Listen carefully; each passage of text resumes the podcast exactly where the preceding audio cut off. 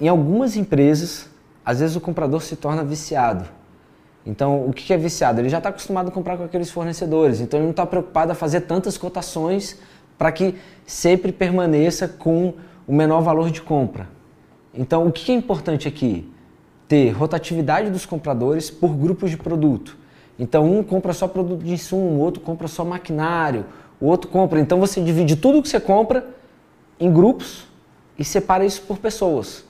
E aí, deu dois meses, você fala, cara, você que comprava A, você vai comprar B. Você que comprava B, você compra C. E o outro?